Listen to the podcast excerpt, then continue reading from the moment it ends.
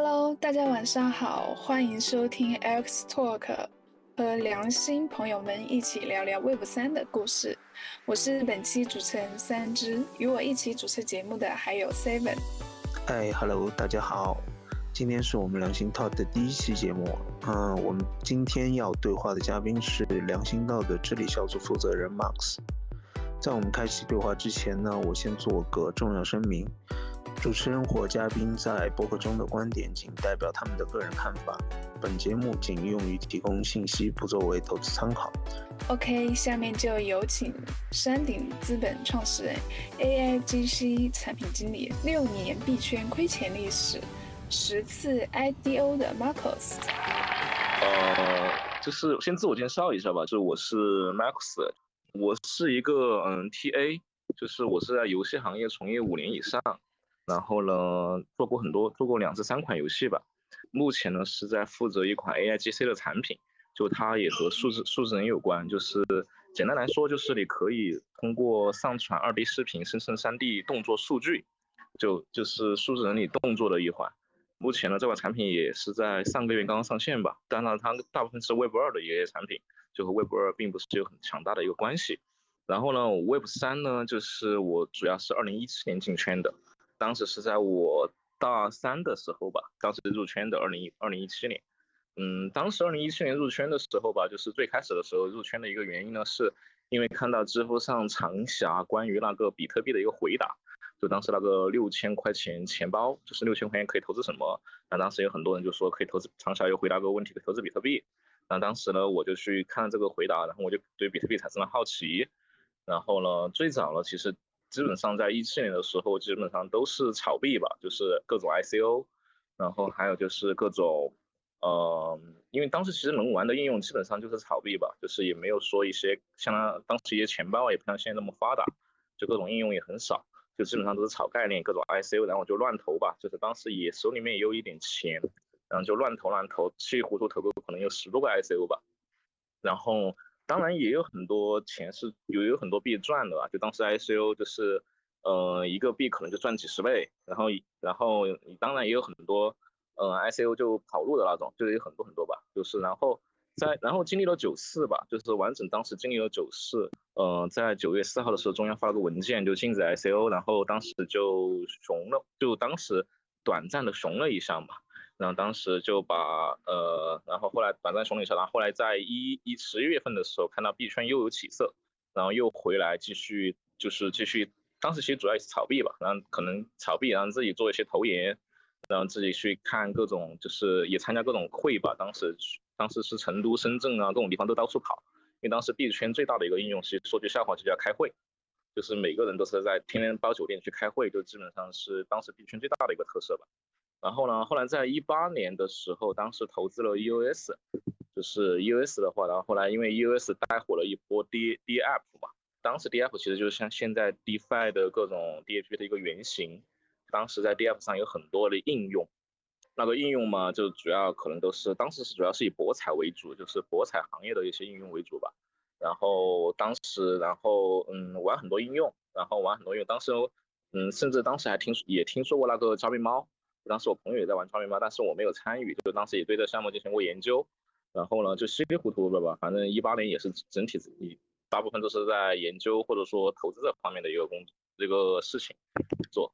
然后呢在反正一八年的时候，一八年年底就已经彻底熊了嘛，然后一九年二一九年啊二年的时候，差不多基本上就没有怎么去投资了，就收缩自己的一个范围，就主要是看一些比较好的一些嗯赛道吧。就当时对整个币圈来讲，就是，然后在二零年的时候研究到 DeFi，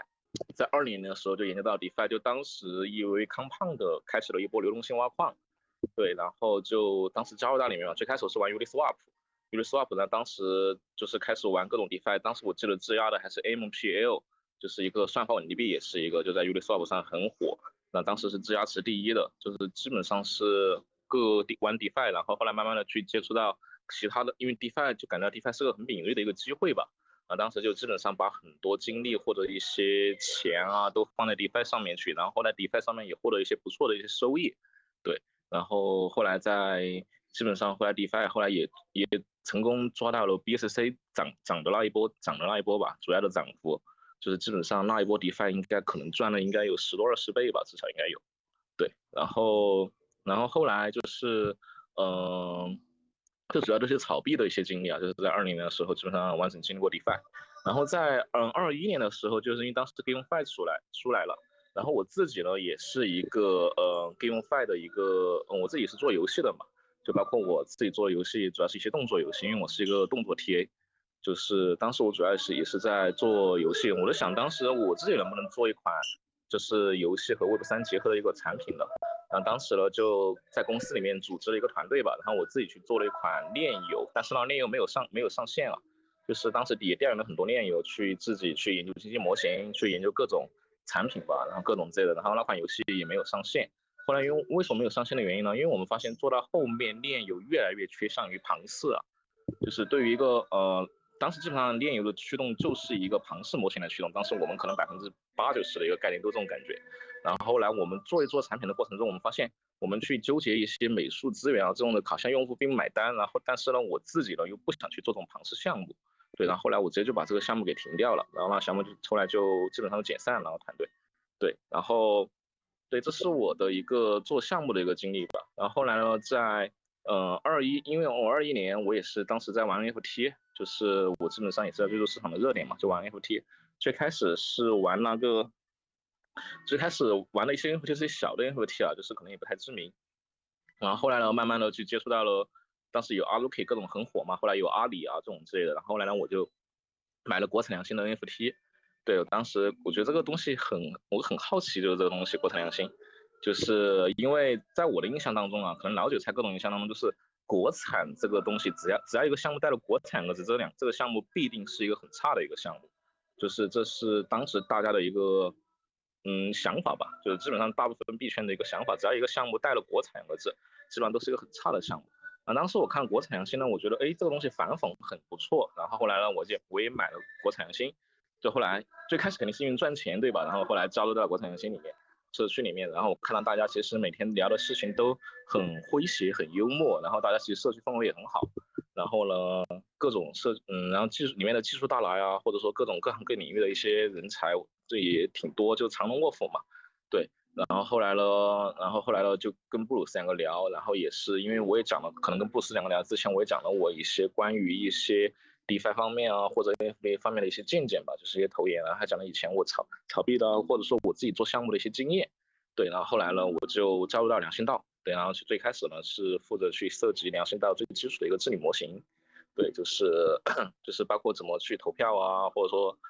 提案怎么发提案啊，最基础的这些之类的。对，基本上就是这是我招到良心道的一个起因吧。我招良心道的一个起因，最主要的一个原因呢，就是因为我很欣赏良心道这种，呃，诙谐反讽的这种秘密的这种文化。就是我秘密密的做来，但是我一直在踏实的做事情。对，但这种秘密的文化是很吸引我的。然后最后呢，我发现良心道里面大家都在踏实的做事情，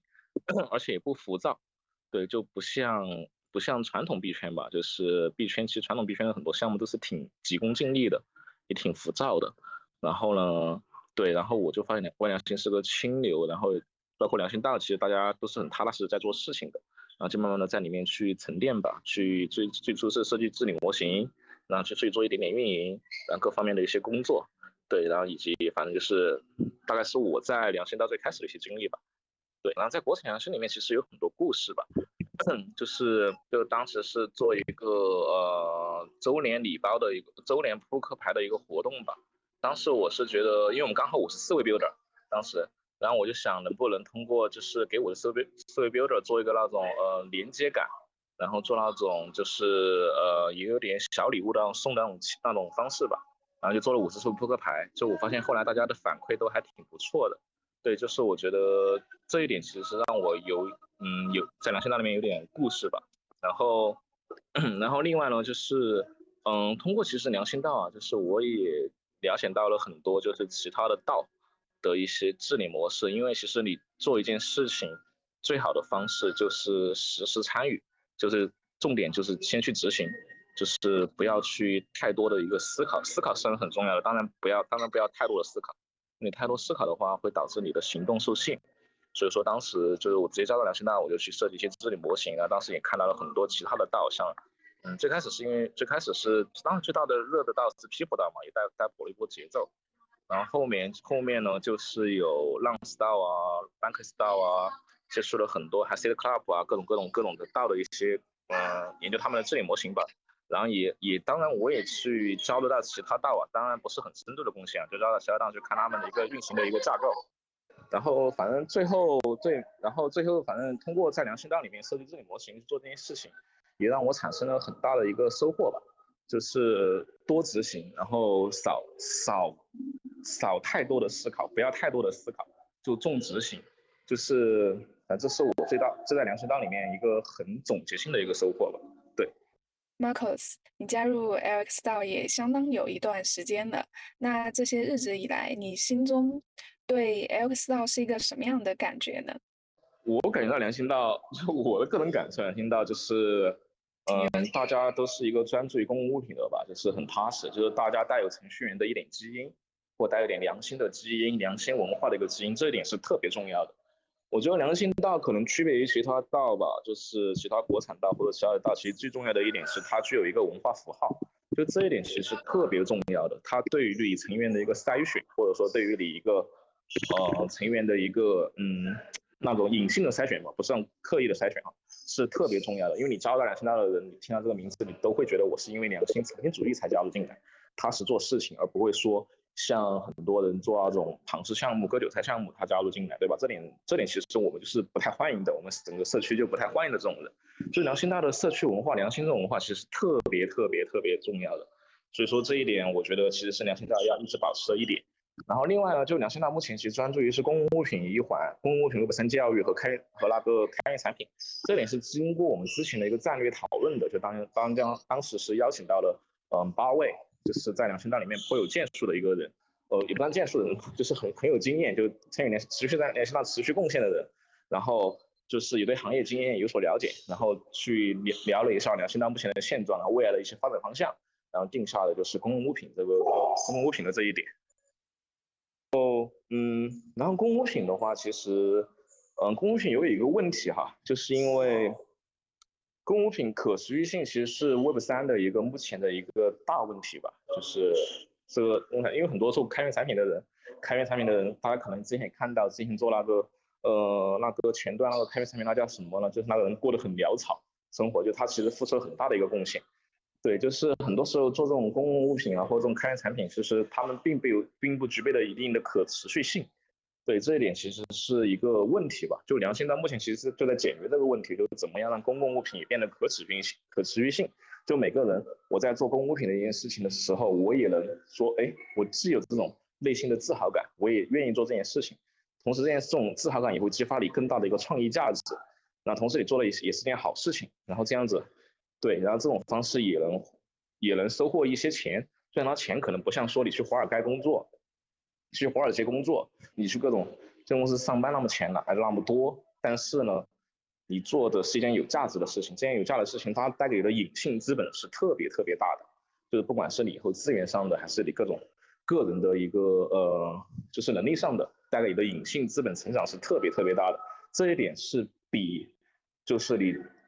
就可能这个人选择吧，比个人很多人可能一开始去选选择去追逐利益，去什么华尔街上班各种之类的，其实是嗯更有价值了。我觉得这一点吧，对。Simon 有什么想，就是从这一些对话中有什么想要问的吗？我可能比较关心的是 Web3 真正能给现实生活带来什么样子的影响。我相信我们良心道聚焦在公共物品，最终也是希望能够真正的改善我们的生活。那 Max，你觉得我们所关注的公共物品何时才能真正广泛的影响到我们的现实生活？无论是直接的还是间接的？最终能够出现像美团、淘宝啊这样子的这样子一个用户体量的应用，你觉得我们现在走到了哪一步，还缺少什么？哦，好嘞，就是这点，我觉得可能分成两个问题吧。第一个是公共物品能为整个 Web 三带来什么价值？另外就是 Web 三里面何时能出现像淘宝、就是美团这种应用？因为淘宝跟美团不算公共物品的，他们算是一个商业化的产品。就真正的公共物品的话，类似于现实中的话，就像一些马路，就是你马路是政政府修的，任何人都可以享用。其实现在币圈已经诞生了很多应用了，就是比如说 IPFS，就是其实也算是一个比较大的吧，就是 Filecoin。就虽然币价很很不怎么样啊，但是 IPF 但是 IPFS 这个技术，分布式储存这个技术，其实也是算是这种底层公共物品建设的一环吧。对，然后另外其实，在币圈有很多那种开源产品啊，就是有很多那种开源产品，都是对，就基本上算是零成本的给大家使用的。包括良心到目前也有很多产品，像那种教育类的那种产品 m y f i r Layer Two 或者 m y f i r NFT 也是基本上是就基本上都是公共物品的一环，就是给大家提供一个教育的一个。作用对，也不不收取任何费用，对这一点其实我觉得都是整个现在币圈公共物品的一一环吧。就目前也是，当然你说如果币圈现在公共物品的一环要发展到像现实生活中，就是我们人人都知道公共物品是呃马路或者说各种各种这个能带给我很多帮助啊这种之类的，就是这点还需要时间。对，因为现在整个 Web 三的一个基础层啊、infra 啊这种之类的，其实都是还是还是比较不那么完善的吧。好的，好的。刚才 Marcus 聊了很多关于 LX 到关于我们专注的公共物品。其实我还比较好奇，Marcus，你个人在 Web 三成长之路获得的启示，以及能给我们哪些工作上面的建议？我想一想，嗯，个人在 Web 三成长之路上一些工作上的建议，呃，我觉得其实这样子的，就是。就是首先你一定要踏实，就是因为这个圈子其实是很浮躁的，整个 Web 三圈子是超级浮躁的，因为涉及到金融圈嘛，就是，嗯，大家可能也被逼得涨涨起伏，我觉得是很那个，所以说你一定要坚持本心，一定要踏实去做事情，不要做一些就是不好的事情，就是千万不要去做什么割韭菜啊，或者说垃圾的项目，因为只要你一旦做那种事情了以后，你以后的所有项目你都会带着这点金金，然后你。嗯，这种项目可能有机会啊，它可能会能赚钱，但是它对你的个人成长是完全不利的，对未来的，而且你无法在这个行业里面一直持久下去。对，就像现在什么孙哥和杜军他们，呃，这个话不知道能不能录出去啊？就像现在孙孙宇晨和杜军他们，就是很有，就是他们很有钱吧，但是实际上很多币圈的或者是真正的搞技术的、搞 Web 三原生主义的一些人是很瞧不起他们的。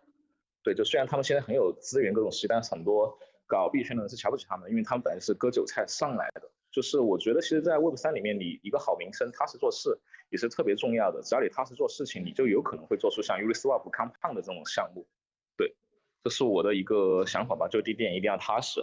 就是第二点呢，就是嗯，很多时候你研究一个项目最好的方式就是加入进去。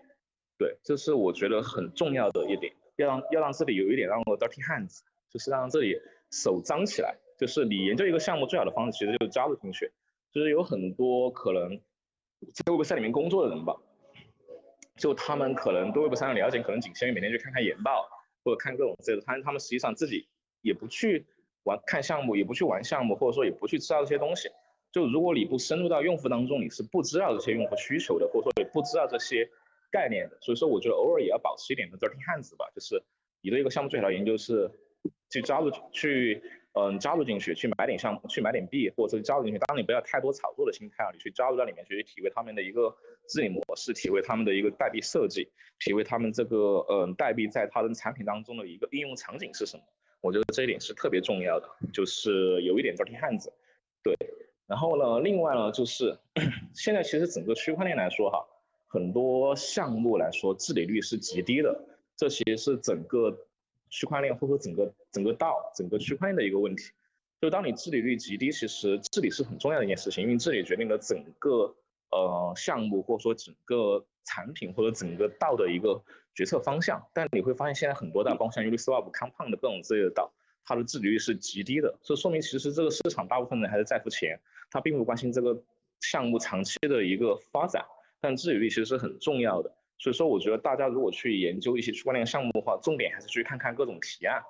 就是不管是看看各种知名项目的一些提案啊，还是一些介绍啊，我觉得是特别特别重要的。因为你看提案的过程当中，你才能仔细的研究到，对这个这个呃这个机制的设计是为了什么，然后它后面会衍生出各种各种一些其他的一些方向。我觉得这点是特别重要的。对，就是反正第三点嘛，就是多看有研究项目的话，多看项目的一些提案，他通过的一些步骤。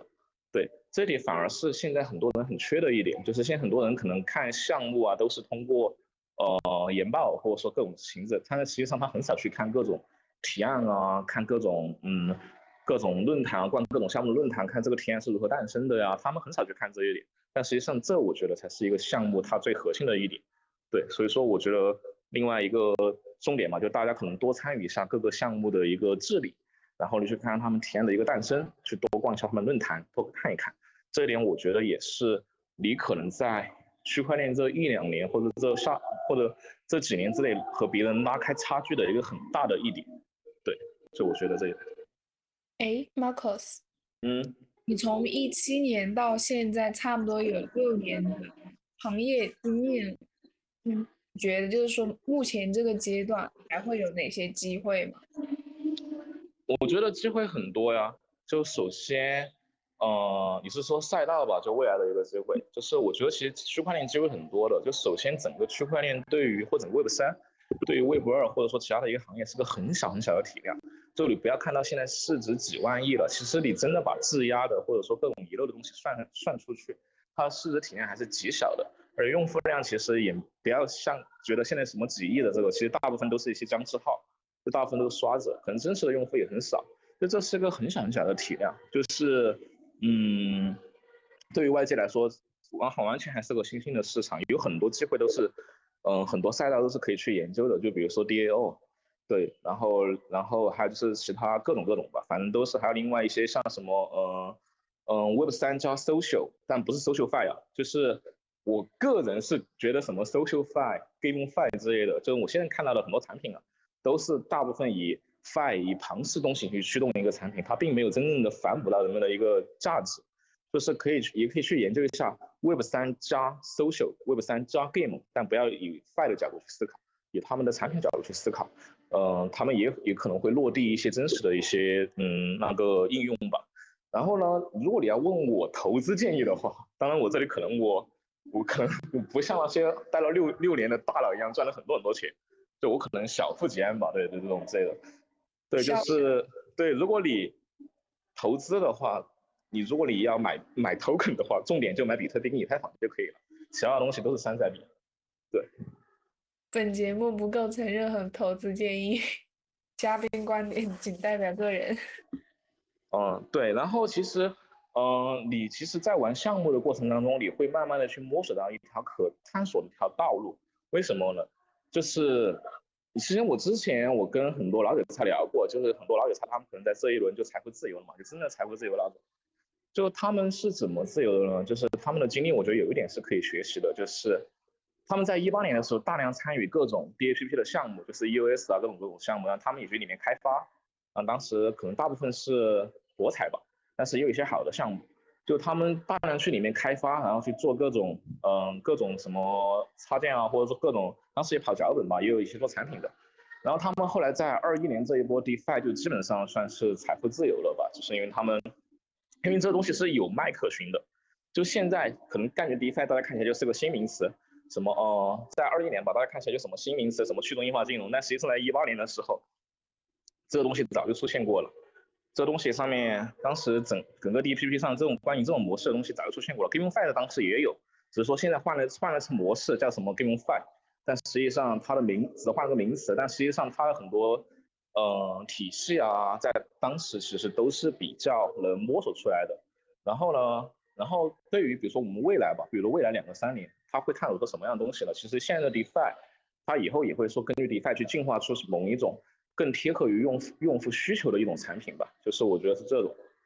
就是也可以说，呃，就先其实就研究现面的现在的项目，然后你慢慢的去，呃，摸索未来的，其实也是一个不错的一个方向，对。就一边 build 一边一边试水。嗯，对的，一边可以一边 build 一边试水，就是熊市大家也不要太过于灰心啊，很正常的，币圈就是这个样子，它是一个强周期式的一个行为，就是一般就是四年左右一个牛市牛熊。就可能最近一去年到今年吧，就是因为熊市，就大家可能很多时候，呃，嗯，build 的意意愿啊，或者说这种这个并不是特别高，但实际上，嗯，这是很正常的一个行为，因为本来这就是币圈强周期嘛，就是第一个它这种作用可能大浪淘沙，它会把那些真的愿意留下来的人给留下来，就真的愿意踏踏实实做产品的人给留下来，然后把那些浮躁的人给剔除出去。就是过个两年，过个两年来看，其实下一个牛市，嗯，在这熊市当中认真 build 的人会收获很多吧，就是会收获特别多的一些东西。然后另外呢，就是永远要保持一个新鲜劲吧，就是，呃，你可以就是整个资金啊，或者这种像采取一个保守的一个策略，但是你一定要拿出一点点钱去体验一些新鲜的一些项目、一些玩法。我觉得这一点是特别特别重要的。对，因为为什么我这种感受呢？因为如果我当时不是在二零年的时候我去玩康胖的那个流动性挖矿，就是对玩康胖的流动性挖矿，跟玩 Uniswap 那个呃。u s wap 的那波带起来的，也是那波 DeFi 吧。我嗯，我也不会说对 DeFi 抓了 DeFi 一波先机吧，抓了 DeFi 的一波。对，这是我的一个嗯想法吧。对，就是还是要多 build，资金可以保守策略，但是还是要拿一部分钱出来去体验一些新产品。对。然后，哎，那现在就是刚刚提到那个现在的 Web 三体量很小，大致的一个用户数，这个有有地方有统计过吗？嗯，这个真实的用户数其实很难，我觉得我保守估计可能，我觉得真实用户可能也就一两千万吧，顶多就我保守估计啊。当然我可能这个数据不太准，因为之前不是报道出来什么 Web 三用户有几个亿嘛，其实很，其实根本不太可能。就包括你现在看以太坊上的各种数据啊，每天的日活，就是除去那些刷子啊，你其实看其实用户是很少的。对，就是现在整个其实用 Web 三用户体验还是极度之少的，就是还是新兴行业，大家还是要保持乐观。对，而且而且对于我比较重要的一点，就是因为本来我自己其实也是个 AI 的项目经理，就前段时间 AI 很火嘛，我们 AI 其实做了两年多了，就是我那个产品，对，其实做了两年多了，就是我是看到风口突然间吹过来了，然后然后我当时也在也在接触 Web 三，就我两个基本上两手都在抓吧。对，但是 AI 来的时候，大家突然间哇，风口突然间一来，大家都疯狂的往用 AI 里面挤挤挤挤。但其实过几个月，你会发现 AI 又会承接下去。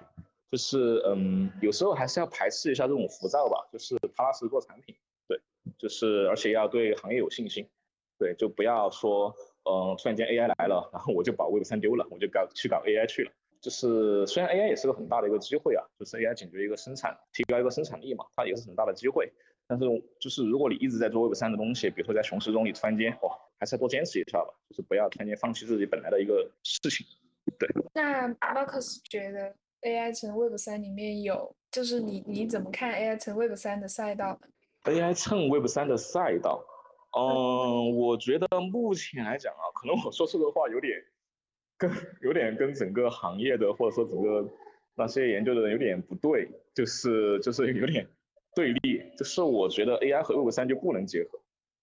本来因为我个人 AI 本来就是解决一个生产效率的一个问题，然后它本来就是有点以促进生产效率的话，你就会带来了一个中心化的一个问题，然后你 Web 三是解决一个生产关系就是分配的一个问题，它是一个去中心化的一个问题，去中心化本来必然带来的东西就是效率低，就这是两个不同领域的一个赛道啊，就是。就是你强行把 AI 和 Web 三拼在一起，我感觉像你把可乐和自行车绑定在一起一样，对，就这种感觉。就是这点，我其实推荐大家去读一读 AC 的那个文章。就 AC 之前关于这个 AI 和 Web 三的一个嗯结合，其实是有一个评有一个文章的。就我觉得其实讲的还比较不错，对，大家可以读 AC 的那个文章，里面他其实对 AI 和 Web 三的一个结合也是持一个怀疑的一个态度吧。嗯，当然这是个这是我个人的一个想法，就跟行业无关。因为可能说出来会得罪很很多人，就是因为现在很多人搞 AI 加 Web 三的项目，反正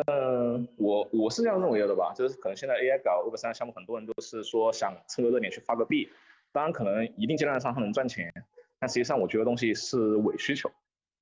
对 AI 加 Web 三，就目前来看是伪需求，对。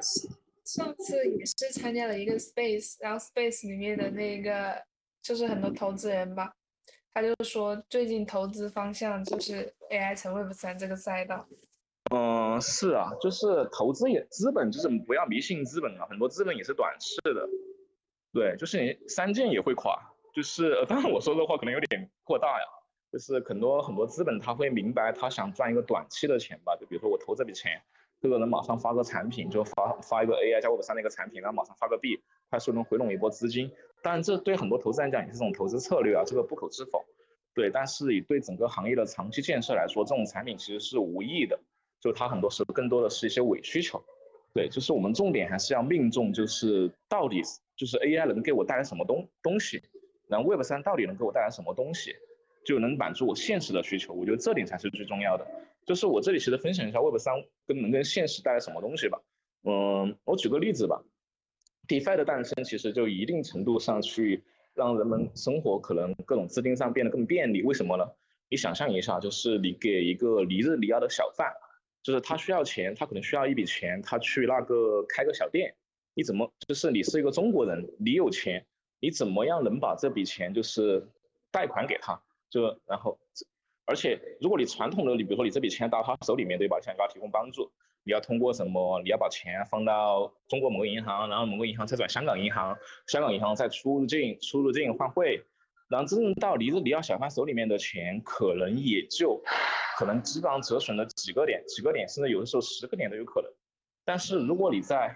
嗯，区块链里面呢，你可以直接通过点对点的时候把这个钱给送过去。另外呢，你可以也可以通过 DeFi，比如说呃 MakerDAO 这种东西，就是这种质押，你去抵押，然后把钱给换出来，呃，抵押，然后百分之六十的东西把钱给贷出来，也是提供一个贷款的一个需求。对，这点也是比较不错的一个创新一个需求吧。反正就对行业保持乐观吧。虽然现在熊市。就是其实真的也就两年，两年顶多后年吧，后年牛市就来了。当时有，到时候现在踏实做产品的人，就真正的去 build，去想一想你的产品能否为整个 Web 三或者说为整个现现实世界带来带来改变的人，他们在下一个牛市会收获很多的一个嗯报酬。对对，就不管是不管是声誉上的，还是金钱上的，还是嗯各种资源上的，对。呃，我我其实上一次就是有一次，Marcus 跟我聊的时候聊那个币圈历史，哇，聊得我特别兴奋，那一晚上都没睡，就是聊完之后 就一直在消化那些历史那些东西。啊，就比较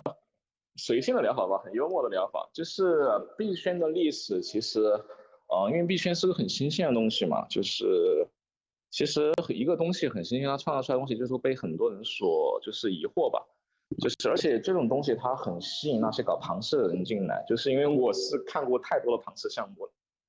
对，就是，嗯，就是，而且那些玩法吧，就是那些玩法，就是我有时候真的，我是这种感觉哈，我个人认为，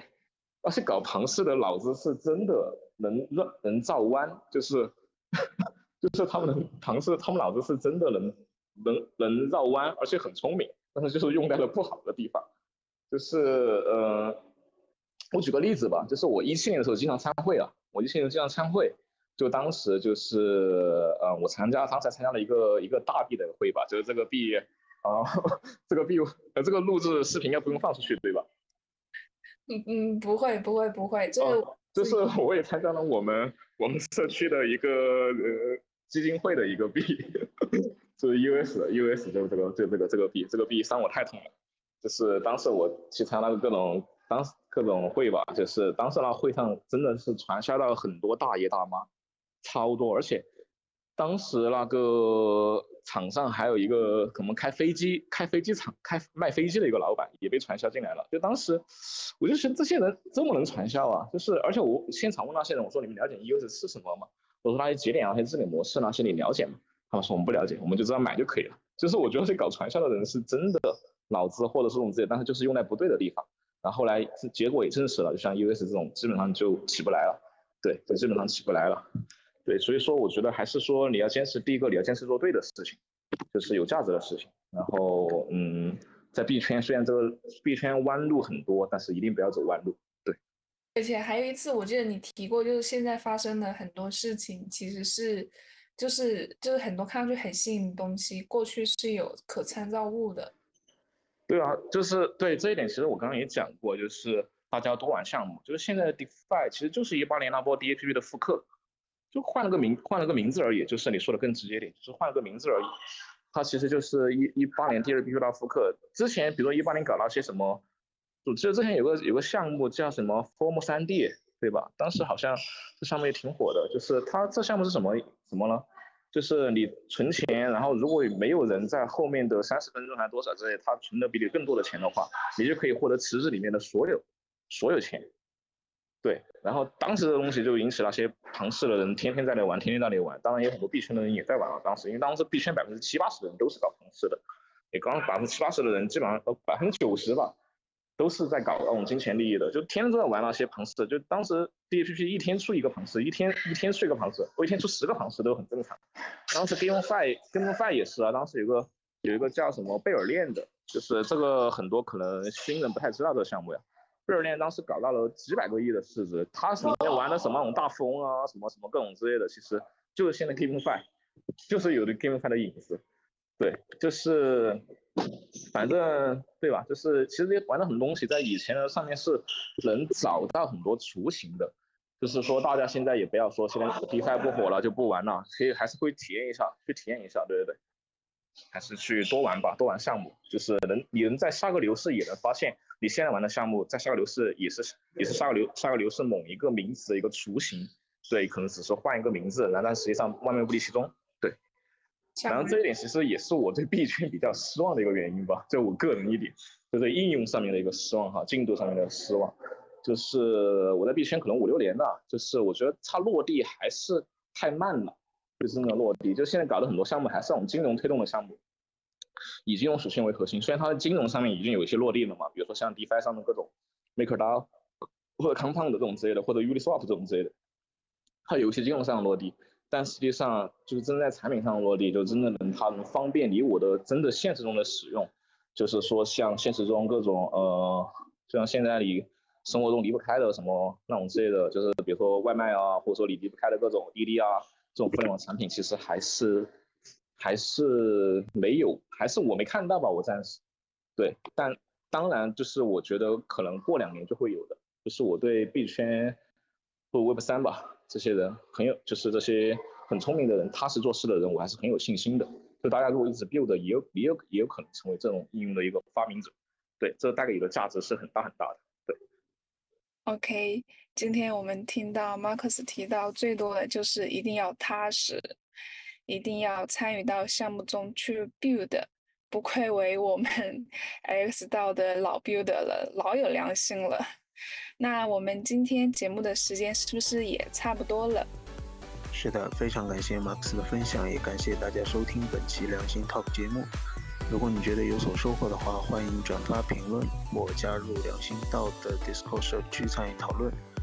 如果你期待更多有良心的精彩内容，记得关注良心道的 Twitter 以及微信公众号。我们的使命是汇聚建设者的力量，可持续的构建和支持有良心的 Web 三项目，迎接十一用户进入 Web 三。期待有良心的你和我们一起构建充满良心的 Web 三世界。下期节目再见喽，拜拜，拜拜。